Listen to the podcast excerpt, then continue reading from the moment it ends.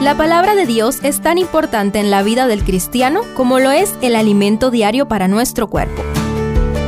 Estudia con nosotros el capítulo del día en Reavivados por su palabra. Josué 20 Tras completar la tarea de repartir la tierra prometida, Dios vuelve a hablar a Josué para recordarle de las ciudades de refugio. Acompáñame a reflexionar sobre algunos detalles. Primero, propósito. Tanto al inicio, el verso 3, como al final, el 9, indican claramente el propósito de separar estas ciudades. En ellas se refugiará el homicida que de manera accidental y no intencionalmente haya dado muerte a alguien. Allí podrá protegerse de quien quiera tomar venganza, declara el verso 3. El verso 9 repite lo mismo, agregando que el refugio estaría disponible tanto para los hijos de Israel como para los extranjeros. ¿Por qué era tan importante esto? Porque en la cultura del Medio Oriente antiguo era un deber del pariente más cercano vengar la muerte. La justicia retributiva exigía ojo por ojo y diente por diente. Pero Dios, quien inspiró leyes superiores a la época, proveyó de esta manera la posibilidad de que el acusado de asesinato tuviera la oportunidad de recibir un juicio justo. Y, en el caso de demostrarse que el homicidio no fuera en primer grado, recibiría asilo y protección en una de aquellas ciudades. La justicia humana es imperfecta, Solo Dios, quien conoce hasta las intenciones del corazón, podrá dar un veredicto justo en el juicio final. Mientras llega ese día, es nuestro deber considerar a todo el mundo inocente hasta que se demuestre lo contrario.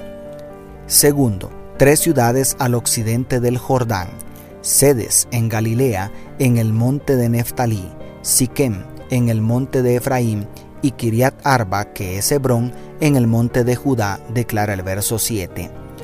Una en el norte, otra en el centro y otra en el sur, pero todas sobre montañas altas en la accidentada geografía de Palestina. Allá en la cima de las montañas brillaba el faro de la esperanza de un refugio para los que de otra manera estarían condenados a muerte.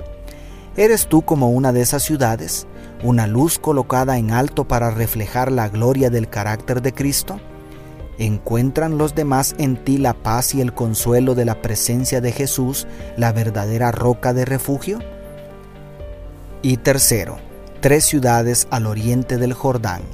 Al otro lado del Jordán, al oriente de Jericó, eligieron las ciudades de Becer en el desierto, en la llanura de la tribu de Rubén Ramot en Galaad de la tribu de Gad y Golán en Basán de la tribu de Manasés, dice el verso 8.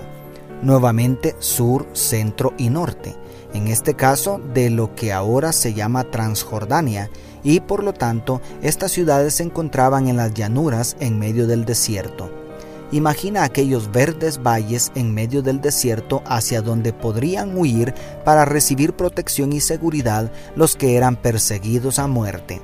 Estas tres ciudades como las otras son un símbolo maravilloso de Cristo Jesús, quien es un verdadero oasis en medio del desierto que nos da esperanza de vida eterna a pesar de la pena de muerte a la que nos condenó el pecado.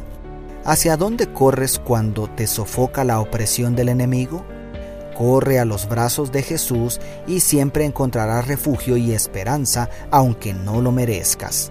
Dios te bendiga, tu pastor y amigo Selvin Sosa.